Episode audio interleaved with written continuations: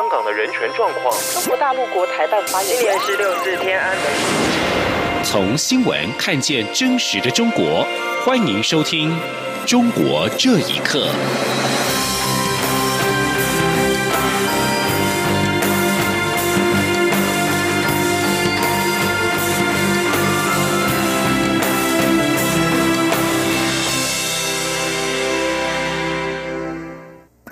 各位好，欢迎收听《中国这一刻》。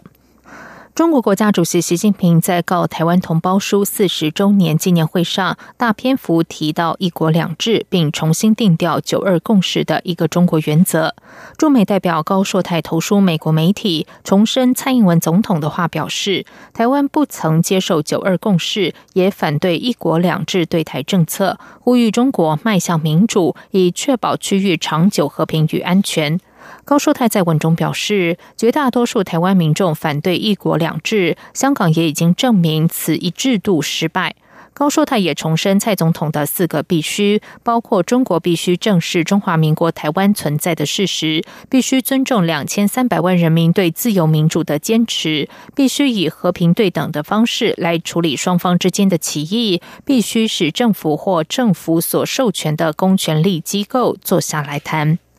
美国西雅图时报网站十号也刊出了驻西雅图办事处长范国书的投书，题为“一国两制对台湾行不通”。范国书受访表示，希望向美国社会了解习近平的说法，台湾人绝对不会认同，尤其是北京当局对台湾狐狸恫吓，在世界上的任何一个地方都不能接受。中国教育部官网十号公告，台港澳居民可以凭居住证申请参加中国大陆中小学教师资格考试，认定中小学教师资格。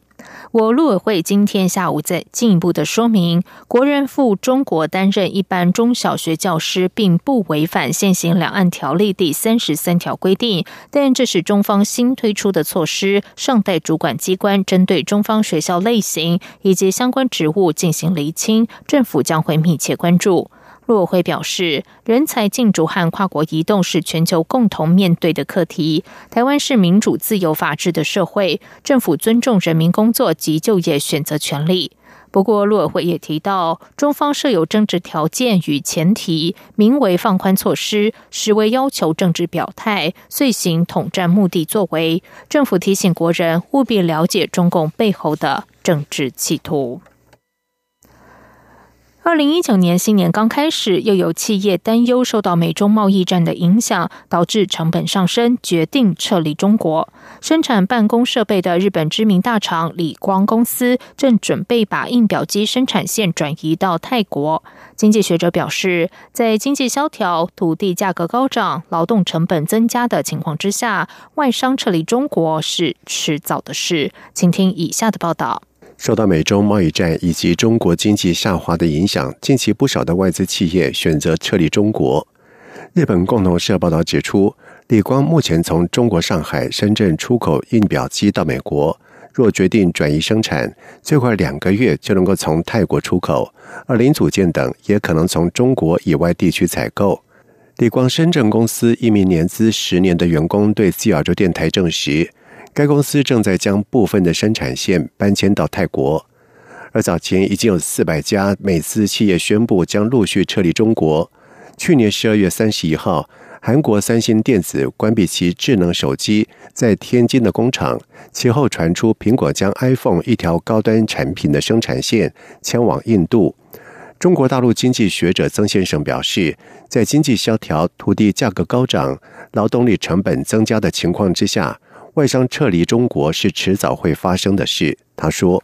外商撤离中国啊，这个也是顺理成章的事，也可以预见。因为中国的经济啊，现在是越来越萧条，经济形势啊非常的低迷。外资的撤离啊，和中国社会啊近一个时期来的经济增值乃至社会的这种形势啊是有关的。因为中国社会越来越对外资、对外商啊表现的不欢迎、不宽容。我想的话呢，这也是中国经济啊进入低迷状态乃至外商啊大量的撤离主要原因。而为期三天的美中贸易谈判已经在北京结束，但是《华尔街日报》在九号引述知情人士的话说，双方包括在减少中国对国内企业的补贴和保护知识产权问题上仍存在歧见，也意味着仍需提出解决方案。学者周先生分析指出，在中国不讲规则、不讲诚信之下，美国势必会采取激烈的手段。周先生说。这种大国之间的竞争，在人类历史上是多次发生的。当前，美国在面临着中共当局步步紧逼、崛起势头、不讲规则、不讲普世价值、不讲诚信的这样一种竞争的势头。美国它是有可能会采取一些激烈的手段。李光总裁兼首席执行官山下良预期，美中贸易战将会长期化，担忧若进一步的上调关税，将对该公司造成很大的打击。因此，必须灵活地考虑迁出中国，或是在其他国家设立工厂等。而根据统计，不仅仅是日本资本，包括美国资本，甚至于港商和台商，现在都在大量撤离中国大陆，转向东南亚地区。去年撤离或关闭工厂的制造业，包括通用汽车、三星电子、欧姆龙、日东电工、奥林巴斯、友达光电等十多家世界级的知名企业。央广新闻整理报道。美国多年来以国安疑虑为由提防中国电信大厂华为，随着美中科技角力加剧，华府联合盟邦封杀华为电信设备，而且不续发出口许可证，使华为在美国的子公司将难以技术输回中国。《华尔街日报》十号援引知情人士说法及相关文件报道，美国商务部示意不会向华为系股研发子公司 FutureWay Technologies 续发出口许可证后，华为已经无法让部分在美国开发的技术回流中国。相关文件显示，商务部去年六月致函该公司，提到美方有意以国安疑虑为由，回绝了出口许可证换申请。这张去年四月到期的许可证涵盖电信技术与软体出口，包括高速资料传输技术。根据报道 Futury 从美国输出的大多数技术不需要出口许可证。这家华为子公司也持续运作，但是美方作梗，使得华为在美国营运再度遭到挫折。此外，国营的波兰通讯社报道，波兰国家安全局今天以间谍罪名逮捕了一名波兰人和一名中国人。波兰公共电视台则是指出，这名中国人是华为公司的员工。波兰国家安全局已经对波兰的华为办公室展开搜索。波兰特勤局副局长瓦西克向波兰通讯社表示，这名中国人是个商人，在一家大型电子公司工作。被捕的波兰人则是从事与网络事业有关的工作。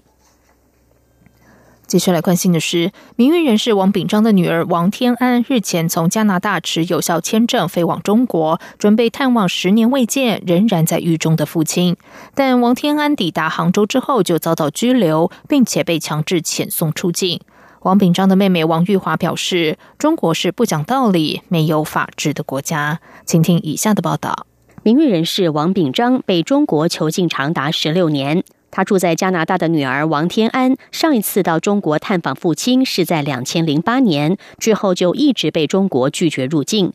去年，王天安在加拿大外交部的努力下，终于获得中国当局核发的入境签证，带着丈夫和十一个月大的女儿到广州要探望狱中的父亲。没想到，他抵达杭州要转机时，却在机场遭到拘捕，而且被遣送出境，上了一架飞往韩国的飞机。王天安接受加拿大媒体访问时表示，中国当局只说是遵循国安部部长的命令。他说，这比不给签证还要让他痛苦，因为王炳章已经知道他会探访，也非常期待相隔十年后的团聚。这次被驱逐出境，让他感觉受到了极大的侮辱，也伤害了他的父亲。住在加拿大温哥华的王炳章的妹妹王玉华认为，中国政府是故意的。因为发签证时就已经知道王天安是要去看父亲，却又拒绝他的入境。王玉华说：“从来就不是一个讲道理的政府啊，没有法怎么会讲道理呢？我外交部给的签证就是允许你去中国，而且说的很清楚，就是去看他爸爸，没有什么别的。结果到了海关，他也不让你进，也不给你个理由。我我记得是一二年的时候也是，还是一一年一二年的时候好像也是。”到了海关不让进，也也也给也给拦住了。王玉华表示，中国政府振振有词的说自己是个法治国家，反倒批评包括加拿大在内的西方国家践踏法治，相当讽刺。央广新闻整理报道。现在是中国大陆的流感高峰期，广州在流感疫苗供应紧张之际，出现了多起由流感引发的儿童坏死性脑炎个案。有医学界人士担心，当地流感可能已经变重，广州当局的通报机制仍然有改善空间。请听以下的报道：广州今年感染流感的人数比去年下降，但其中却有不少属于重症个案。南方都市报报道，市内一家妇女儿童医疗中心连日来挤满了感染流感的儿童。其中一名年仅三岁的患者，虽然 A 型流感已经受到控制，但却引发坏死性脑炎，导致长期昏迷。而在同一家医疗中心，就至少还有四名儿童因为流感演变成坏死性脑炎。报道引述医疗中心的发言人表示，以往 A 型流感病毒的重症个案大多是流感引发肺炎，而今年儿童患者因为中枢神经系统被攻击，导致重症的个案明显增加。具有医师身份的异议人士张伟楚表示，广州主流媒体反常的报道流感现象，让他感到忧虑。他说。以往的话，他一般不会报道这些东西，会不会就是说背后的情况会更严重一些？如果单纯是说是坏死性脑炎的话，那应该是呃问题是不大。但是因为它是因为流感这个引起来的话，那会不会是这个流感有变异呀？那个这个流感的传染性大不大？这这个才令人害怕呀。中国曾经因为新闻封锁而导致 SARS 蔓延。张卫楚说：“表面上，这次当局似乎吸取了教训，传染病通报机制合理，但实际上仍有改善空间。”他说：“就是外外面好像不像以前那样，就是说，哎呀下封口令啊，但实际上他现在在内部不是专门就是说那个负责那个传染病上报的那个人的话，你是不可以进那个系统里面去看传染病的那个数据的啦。”北京大学医学院免疫学系副主任王月丹则表示，无论是世界卫生组织还是中国的疾病控制部门，都没有发布流感病毒变异的情况，所以出现流感重症应该不是病毒突变造成的。目前，北京和广州一样处于流感高峰期，北京疾控中心预计未来一段时期流感仍将高度活跃，估计会持续到一月中下旬。央广新闻整理报道。根据中国媒体报道，在近一个月的时间之内，有一百四十五名婴幼儿在江苏金湖县一家卫生院接种了过期的脊灰疫苗，也就是小儿麻痹疫苗。在接种过期疫苗之后，有多名孩子出现了不良反应。中国媒体《北京青年报》报道指出，这批疫苗有效期到去年的十二月十一号。不过，直到该批疫苗有效期满后近一个月，仍然有婴幼儿在服用该批次的疫苗。一名孩子的母亲说，他的孩子接种过过期疫苗之后，发热发到三十九度多，持续了半个月，咳嗽、感冒，还有轻微的呕吐。还有家长说，小孩出现了红疹、高烧等现象。金湖县当局十号发布通告指出，金湖县疾控中心多名领导已经被免职，涉事的卫生院有多名人员被立案调查。去年七月，中国大型疫苗公司长春长生被爆出狂犬病疫苗造假丑闻，有二十五万名的儿童接种问题疫苗。事发不到半年，问题疫苗的事件再度出现，引发中国网友愤怒。一些网友表示，问题疫苗再次发生是因为处罚太轻。中国网络日前疯传了一篇文章，没有一只鸟可以活着飞出天津。保育团体揭露了不孝人士捕捉十多万只野鸟，囚禁养肥再出售，当中多数是荷花雀。二零一七年，世界自然保护联盟将荷花雀列为极度濒危，十多年来由无危被吃到濒危，消失的速度令人惊讶。二零一九年起，广东大举祭出禁令，五年内不得捕捉野鸟。不过，还是阻挡不了荷花雀被灭绝的命运。台湾特有生物研究保育中心研究员林大力指出，这种鸟类常被猎主来观赏或者食用，族群数量下降的非常快。香港观鸟会长期投入荷花雀研究，每年冬天从西伯利亚南下过冬，过境中国时却被大量的猎捕了。以上中国这一刻谢谢收听。这里是中央广播电台台